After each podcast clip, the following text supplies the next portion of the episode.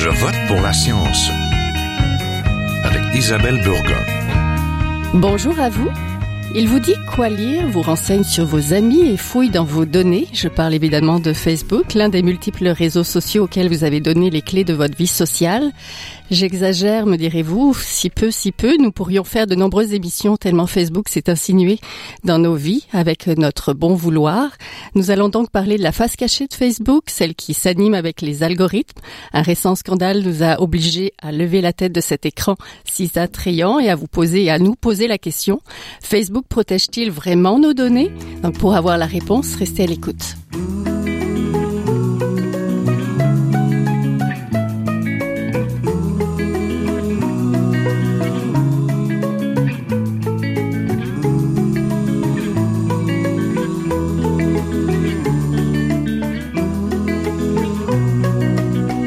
Pour parler de Facebook, de notre vie privée et de nos données, nous retrouvons Jean-Hugues Roy, professeur à l'École des médias de l'Université du Québec à Montréal, responsable du baccalauréat en journalisme, ancien journaliste à Radio-Canada et au Journal Voir, je pense. Bonjour. Oui, bonjour.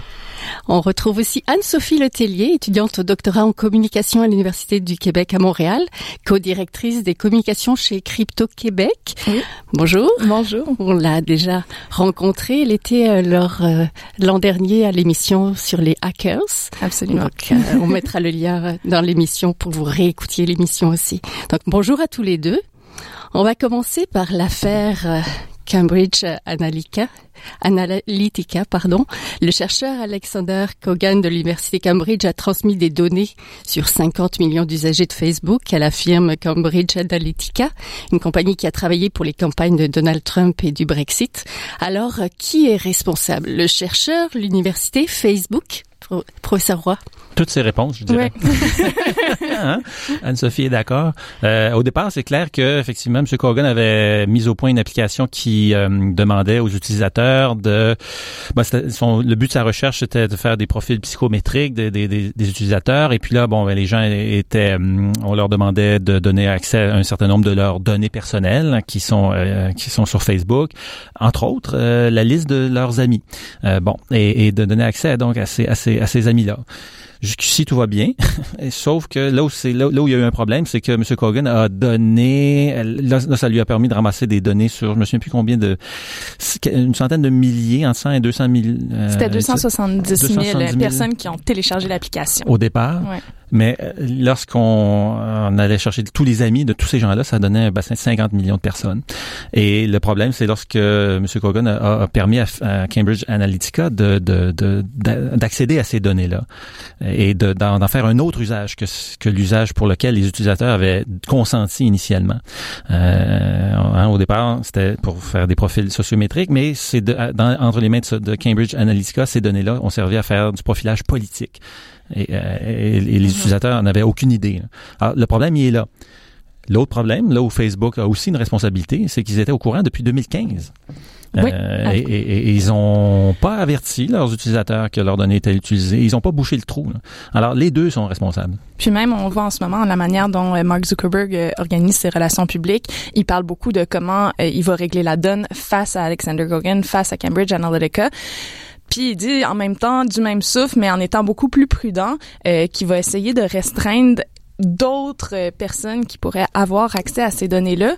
Mais quand on parle de justement être plus transparent sur quelles sont les applications, quelles sont les compagnies qui pourraient avoir accès à des données similaires, ben là, il est beaucoup plus évasif et plus c'est beaucoup plus difficile en fait de voir c'est quoi sa position là-dedans sur quoi faire maintenant parce qu'on s'entend que le modèle d'affaires de Facebook est basé euh, sur la collecte de données personnelles, donc des applications comme celle qui a servi à la collecte de données bon, on, voit ça quand même assez souvent, mais la différence, c'est que c'est souvent sur des bases euh, marketing. Donc, on s'en sert pour euh, pousser la publicité ciblée. Puis là, ben, souvent, le monde voit un peu moins euh, c'est quoi l'intérêt de, se révolter par rapport à ça.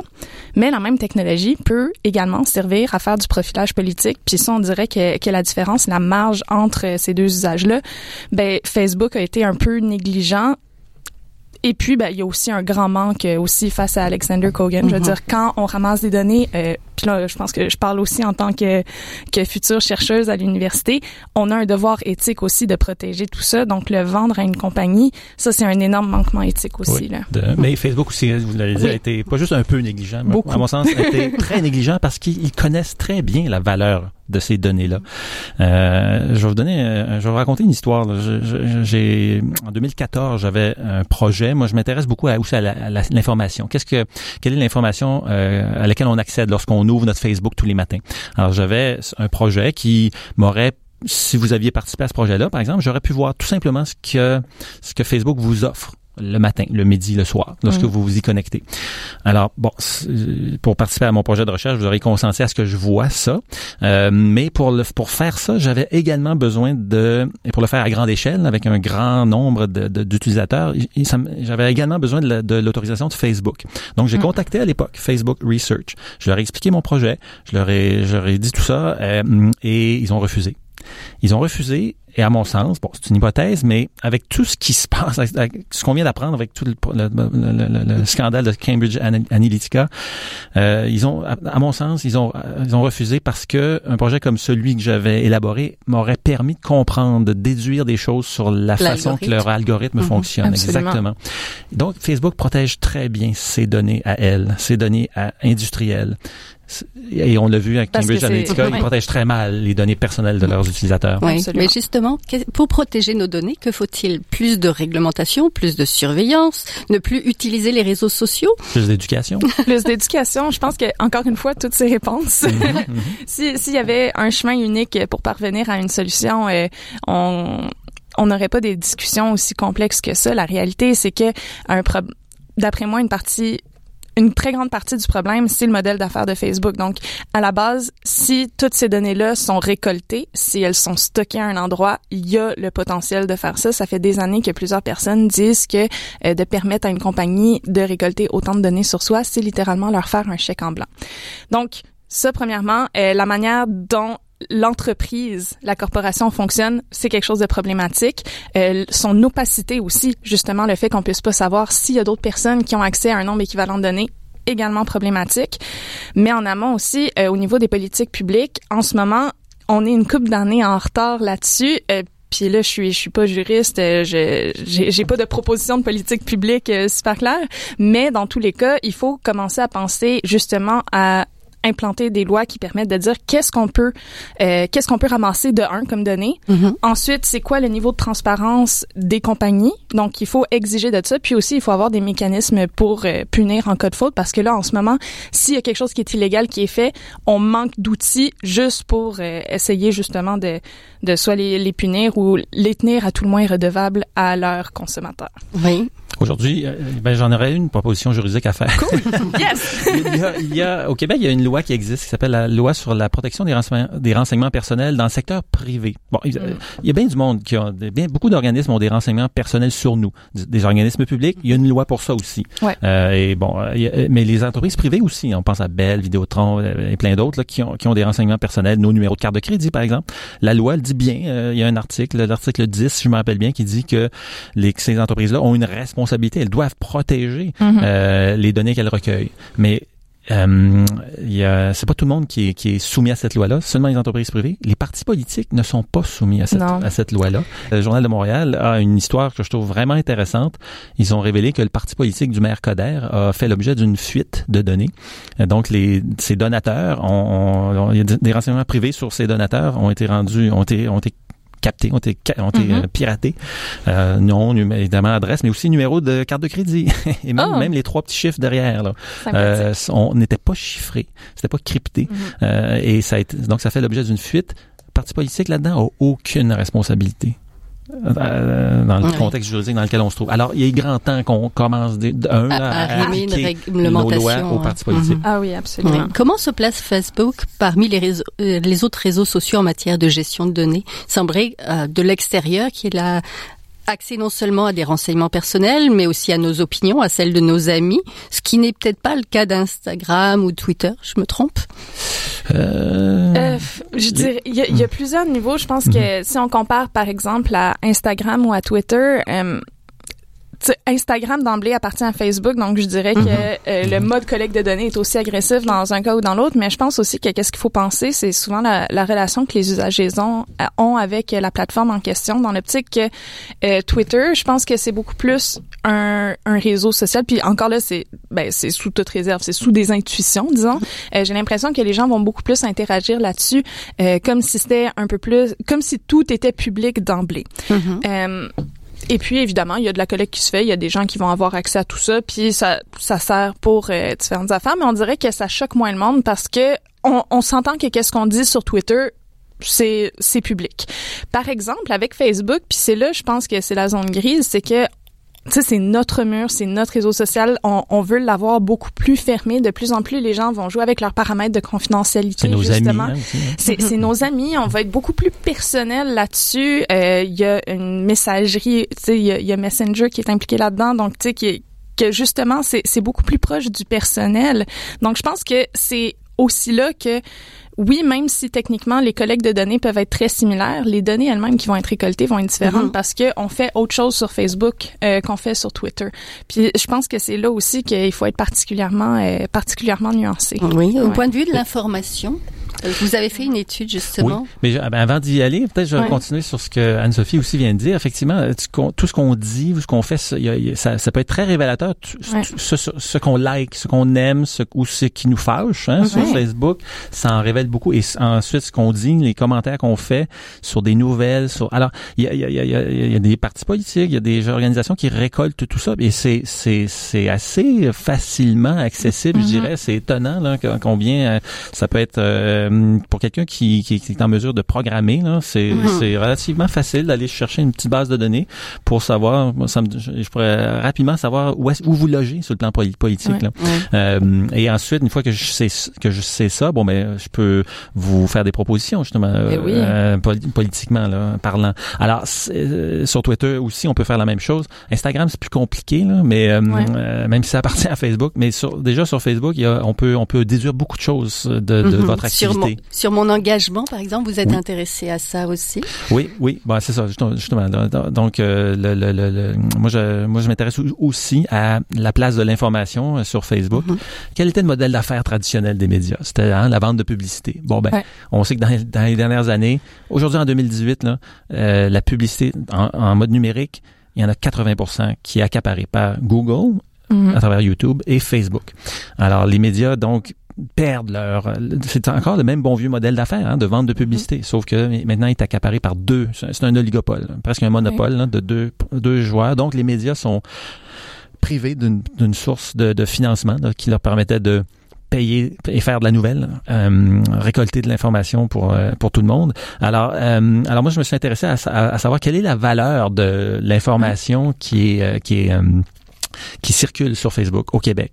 Euh, Monsieur Zuckerberg m'a aidé beaucoup hein, au mois de janvier lorsqu'il a dit euh, que, hein, vous savez, il a, annoncé qu'il allait avoir des, changés, il allait avoir des changements Mhm. dans l'algorithme et il a dit, bon, là, et là, il y a des médias qui étaient inquiets, ah, les médias vont moins bien, euh, la- les nouvelles vont moins bien voyager dans Facebook.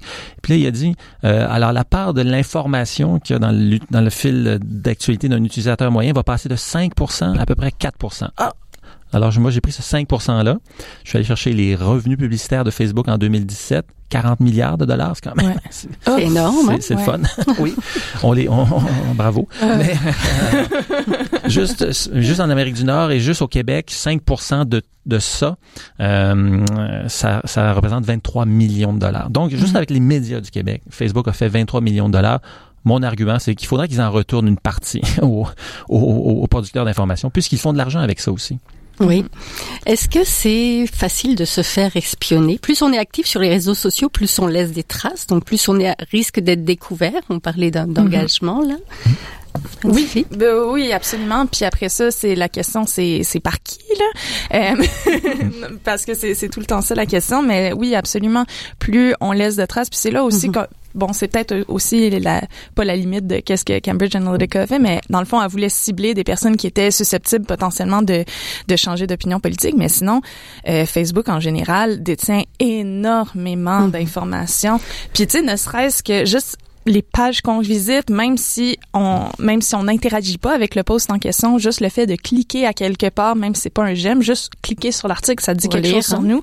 Euh, il y avait il y avait aussi un euh, un expert en cybersécurité euh, qui est à, au Berkman Center, euh, Bruce Schneier, qui disait que même qu'est-ce qu'on écrit dans une barre de statut, même si on l'efface, ils ont quand même ça à quelque part. Donc, ils ont vraiment accès à énormément de choses. Donc, ce que Facebook peut savoir sur les utilisateurs, c'est énorme. C'est énorme, surtout quand on a une relation qui est très franche mhm. avec le média. Donc, euh, le moindrement qu'on commence à être un petit peu critique euh, par rapport à ça, comme moi, je connais beaucoup de personnes qui vont essayer de faire de l'obfuscation, faire claquer des affaires qui n'ont pas d'allure. Bon, si ça mhm. marche, ça marche. Ça va, ça va mettre un peu de bruit dans l'engrenage, mais sans plus. Mais quelqu'un qui a une relation très honnête avec Facebook, Facebook est capable d'en savoir énormément. Ensuite vient euh, un peu de l'extérieur. Donc, c'est quand on parle de, de publication et tout ça. Là, c'est sûr que si on a des idées qui, qui dérangent, des idées qui sont peut-être moins populaires, ben ça, ça devient une cible quand même de choix. Euh, à la fois pour euh, dans un contexte de surveillance interpersonnelle, donc des personnes qui vont voir euh, donc des individus qui vont s'intéresser au profil puis qui vont ensuite aller regarder, ils sont capables d'en dire beaucoup. Un exercice qui est super le fun à faire, tu sais justement, c'est faire comme si on appliquait un emploi, donner son CV à une amie puis juste essayer de voir qu'est-ce que la personne est capable de trouver sur internet et c'est quoi l'histoire qu'elle peut se mm-hmm. faire parce qu'après ça tu as la notion d'interprétation qui va par-dessus la chose.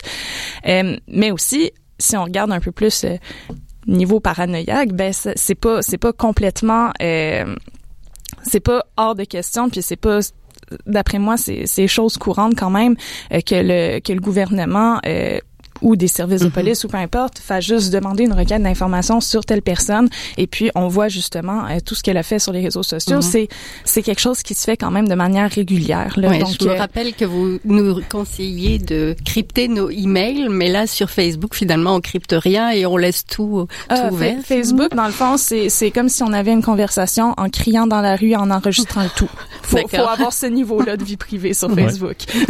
Connaissez-vous le, le CST le Centre de la sécurité des télécommunications. Je pense que c'est un organisme que la plupart des Canadiens euh, québécois auraient intérêt à, connaître parce que c'est l'équivalent canadien de la NSA. La mm-hmm. NSA est beaucoup mm-hmm. plus connue. C'est l'organisme donc américain qui surveille, qui monitore les, télécommunications. Et qui a été aussi euh, beaucoup mis en lumière depuis 2013. Grâce à Edward Snowden. Edward Snowden a révélé justement mm-hmm. euh, tout ce que toute l'information que la, NSA possède, ben, la NSA et le CST travaillent main dans la main. Euh, et les informations, ils s'en échangent. Donc, la frontière est très poreuse entre les États-Unis et le Canada. C'est ce qu'ils appellent les Five S. Donc, des fois, même euh, des, des, requêtes d'informations, en fait, euh, qu'on n'aurait pas le droit de faire au Canada, ben, la CST va faire un petit clin d'œil à la NSA, puis ils vont dire, ah, toi, tu mm. peux-tu y avoir accès? Puis là, ils se partagent le tout. Puis là, oh, c'est génial. Oui, alors, tout ça, est, on n'en a pas de ben oui, Edward Snowden nous en a donné des preuves. Oui, nous, a, démontré que effectivement, les, les, les, sans même que Facebook soit, c'est ça, l'implication de Facebook, on n'en a pas de preuves, mais je veux dire, c'est, euh, les, petits génies de, la, NSA et du CST sont capables d'aller puiser dans les bases de données de Facebook et de ah. ramasser des, de colliger des quantités phénoménales d'informations sur nous tous. Puis ça, puis ça aussi, qu'est-ce qui est important à dire, c'est que souvent on va mettre ça sous le sous le chapeau du terrorisme en disant que la CST va se défendre en fait en disant ben nous on essaye avec ça d'attraper des terroristes, mais la réalité c'est que c'est surtout pour faire de l'espionnage commercial, euh, beaucoup de surveillance des groupes militants, particulièrement euh, des groupes euh, de protection de l'environnement autochtone. C'est connu qu'ils se font surveiller, donc c'est là qu'on voit un peu à quoi peut servir tout ça. Puis ben c'est c'est pas c'est pas pour arrêter des attaques terroristes. Là, je veux dire, mm-hmm. je serais contente si ça arrêterait des attaques terroristes, mais entre temps, il y a énormément de causes légitimes qui à qui on met des bâtons dans les roues à travers ces programmes de surveillance. Pour finir, parlons un peu éducation aux médias. Mhm. Que faut-il enseigner aux citoyens, aux jeunes journalistes, pour avoir un usage des réseaux sociaux sécuritaires et vérifiés, et pour avoir accès aux bonnes informations, à toutes les informations? Bon, Anne-Sophie vient de, vient de dire justement effectivement les, des groupes qui font l'objet d'une surveillance policière. Alors, ce que je dis à mes étudiants, c'est de leur responsabilité lorsqu'ils mhm. interagissent avec des sources dans ces milieux-là. On pense aux milieux environnementaux, entre autres. Hein, un militant environnemental pourrait révéler à un journaliste qu'il va avoir telle action, telle manifestation, telle, telle, mais là, si les communications du journaliste ou de la journaliste sont épiées par la police, bon, ben là, ils viennent de. Alors, c'est, je leur dis d'abord, moi, je leur montre comment chiffrer mm-hmm. ces courriels, comment chiffrer ces documents, mais même le chiffrement a ses limites. Parfois, je leur dis, il y a rien de plus sécuritaire que de se rencontrer en face à face, sans utiliser de technologie. Justement. Puis, puis je pense que ça, on peut justement cette éducation-là est extrêmement importante. Puis c'est, aussi, ça revient à de la littératie technologique, c'est-à-dire que le but, oui, c'est super important de savoir chiffrer ces affaires. Moi, c'est la première chose que je dis aussi aux gens que je forme, c'est de dire même si vous n'avez pas besoin de clés de chiffrement maintenant, ça peut juste être une notion de respect éventuellement quand une personne va en avoir besoin, elle va voir que vous les avez, donc elle va se sentir en sécurité de vous contacter comme ça. Euh, mais outre cela, je pense que c'est vraiment essayer de comprendre comment les technologies fonctionnent, comment elles récoltent des données, puis après ça, le but c'est de nous agir de manière un petit peu plus intelligente euh, dans tout ça. Donc essayer d'être capable de, de cerner les risques que qu'ont nos communications, puis d'être capable de se protéger pour mieux arriver à nos fins. Je pense que c'est surtout là que la notion de littératie technologique embarque. Première chose à faire, allez voir dans Facebook les paramètres, vos paramètres de confidentialité. Mm-hmm. Essayez d'aller boucher des trous, là, boucher les mm-hmm. écoutilles à ces endroits-là. comme la plateforme. Oui. Dire que la plateforme ne communique pas peut-être avec mm-hmm. d'autres euh, ben logiciels. Oui. Essayer justement de, de, couper les liens avec des applications parce que dès qu'on on download une, une, application sur notre cellulaire ou peu importe, il demande accès à notre Facebook, ça, ça veut dire que les deux applications se parlent, qu'il y, a un gros tube qui s'échange des données. Fait que si on n'a pas besoin que ces deux apps-là se parlent, couper le lien, enlever le. Donc c'est en fait c'est le c'est le temps de nous responsabiliser face à Facebook et aux réseaux sociaux, puis de prendre ça en main. Avec, avec tout ce qu'on fait en ligne en fait. Pas juste Facebook et les réseaux sociaux. Tout ce qu'on fait en ligne, on est. Euh, c'est comme comme le disait Anne-Sophie, tout ce qu'on fait en ligne, c'est comme si on le faisait publiquement. C'est comme si on mm. hurlait dans, dans un haut-parleur sur la place publique. Mm-hmm. Donc aujourd'hui, vous allez regarder vos paramètres dans toutes vos applications. Merci beaucoup. Donc, on était en compagnie de Anne-Sophie Letellier, étudiante au doctorat en communication, donc à l'UCAM et co-directrice aux communications chez Crypto Québec. Oui. Et de Jean Hugues Roy, professeur à l'école des médias de l'UCAM. Merci beaucoup. Merci à vous. Merci à vous.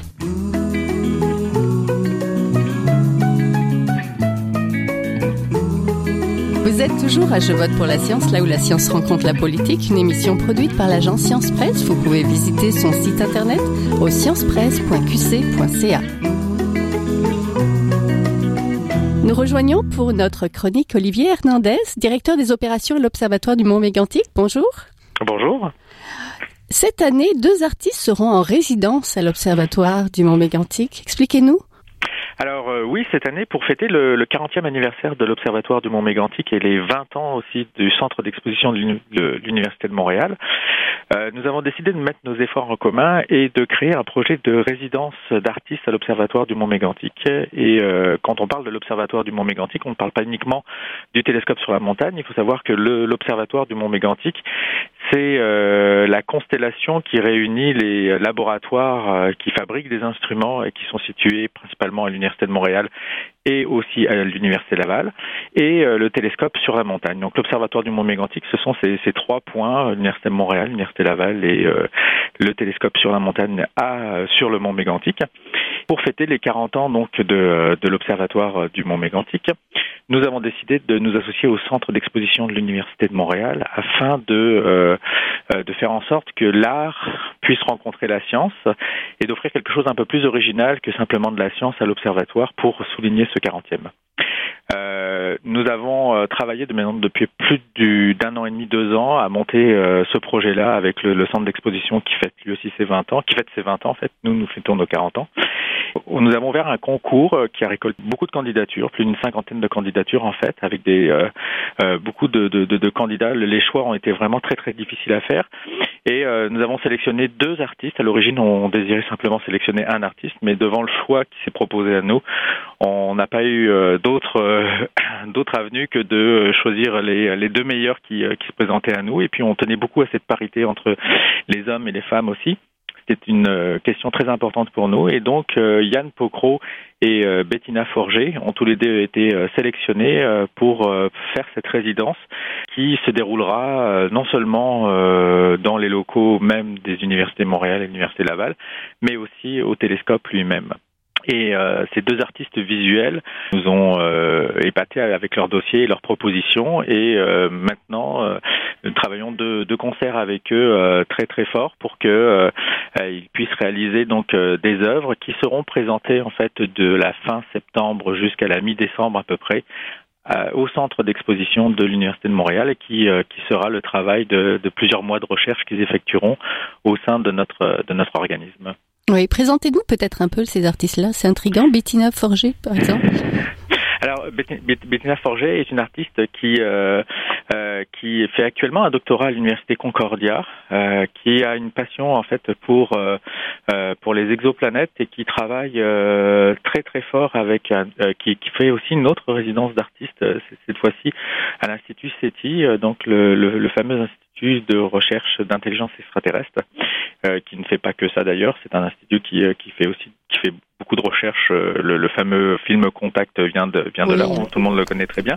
Mais euh, le, la recherche est non seulement sur l'intelligence extraterrestre, mais aussi sur les exoplanètes beaucoup. Donc Bettina Forger fait déjà ce travail de résidence et va poursuivre son projet de ce qu'elle appelle le zoo des exoplanètes où elle va créer en fait une taxonomie de, des exoplanètes. Elle voudrait créer une taxonomie des exoplanètes avec euh, euh, probablement euh, des modèles 3D avec des imprimantes laser pour différentes exoplanètes, essayer de les classer. En tout cas, elle va rencontrer tous les membres de l'équipe, non seulement de l'Observatoire du Mont Mégantic, mais aussi de l'Institut de recherche sur les exoplanètes, qui vont se, se, prêter à ce jeu de création avec elle pour pouvoir voir comment elle va orienter en fait son, son ses projets artistiques oui. L'autre artiste Oui, pour ce qui est de Yann Pokro, Yann Pokro est un artiste euh, visuel aussi euh, très prisé en ce moment. Euh, Yann vient de, de, de, de, recevoir en fait un, un projet avec la ville de Montréal pour souligner euh, l'importance de euh, trois femmes euh, très très importantes dans à, à, Montréal et il va dédier une sculpture sur le vieux port de Montréal à ces trois femmes-là. Il a été sélectionné par la ville de Montréal pour ça. On peut le voir aussi actuellement au musée des d'art contemporain avec l'exposition de Léonard Cohen. On voit une salle où dans une des salles, il y a des œuvres de Yann Pokro et c'est vraiment très impressionnant ces jeux de lumière qu'il fait, d'ombre et de lumière qu'il arrive à réaliser. C'est quelqu'un de très visuel et euh, lui, son projet va se définir un peu plus avec le contact des, euh, des, euh, chercheurs qu'il va avoir lors des prochains mois. Il va tranquillement rencontrer différentes personnes et puis passer du temps à l'observatoire, tout comme Bettina Forget, mais ils vont passer tous les deux du temps énormément au télescope même pour essayer de voir comment travaillent les gens et puis trouver une inspiration et des projets fondamentaux pour leur, leurs œuvres en fait. Oui, c'est très intéressant. Ben, merci beaucoup. On était donc en compagnie d'Olivier Hernandez, directeur des opérations à l'Observatoire du Mont Mégantic. Donc, on va regarder l'exposition, je pense, est prévue pour septembre, ou cet été Pour le, la fin septembre, on commence oui. fin septembre, mais c'est fini à la mi-décembre. Entendu. Donc, on vous mettra le lien. Merci. Merci beaucoup. C'est tout pour cette semaine. Je vote pour la science. C'est une production de l'agence Science Presse avec Radio VM, à la régie Daniel Fortin, à la recherche François Cartier, au micro Isabelle Burguin. Vous pouvez réécouter cette émission à l'antenne de Radio VM, en podcast sur le site de l'agence Science Presse à sciencepresse.qc.ca et aussi sur vos réseaux sociaux préférés. À la semaine prochaine. Jin est un chercheur typique de ceux pour qui les progrès de la bioinformatique ont préséance sur le sens biologique pour qui la grosse science constitue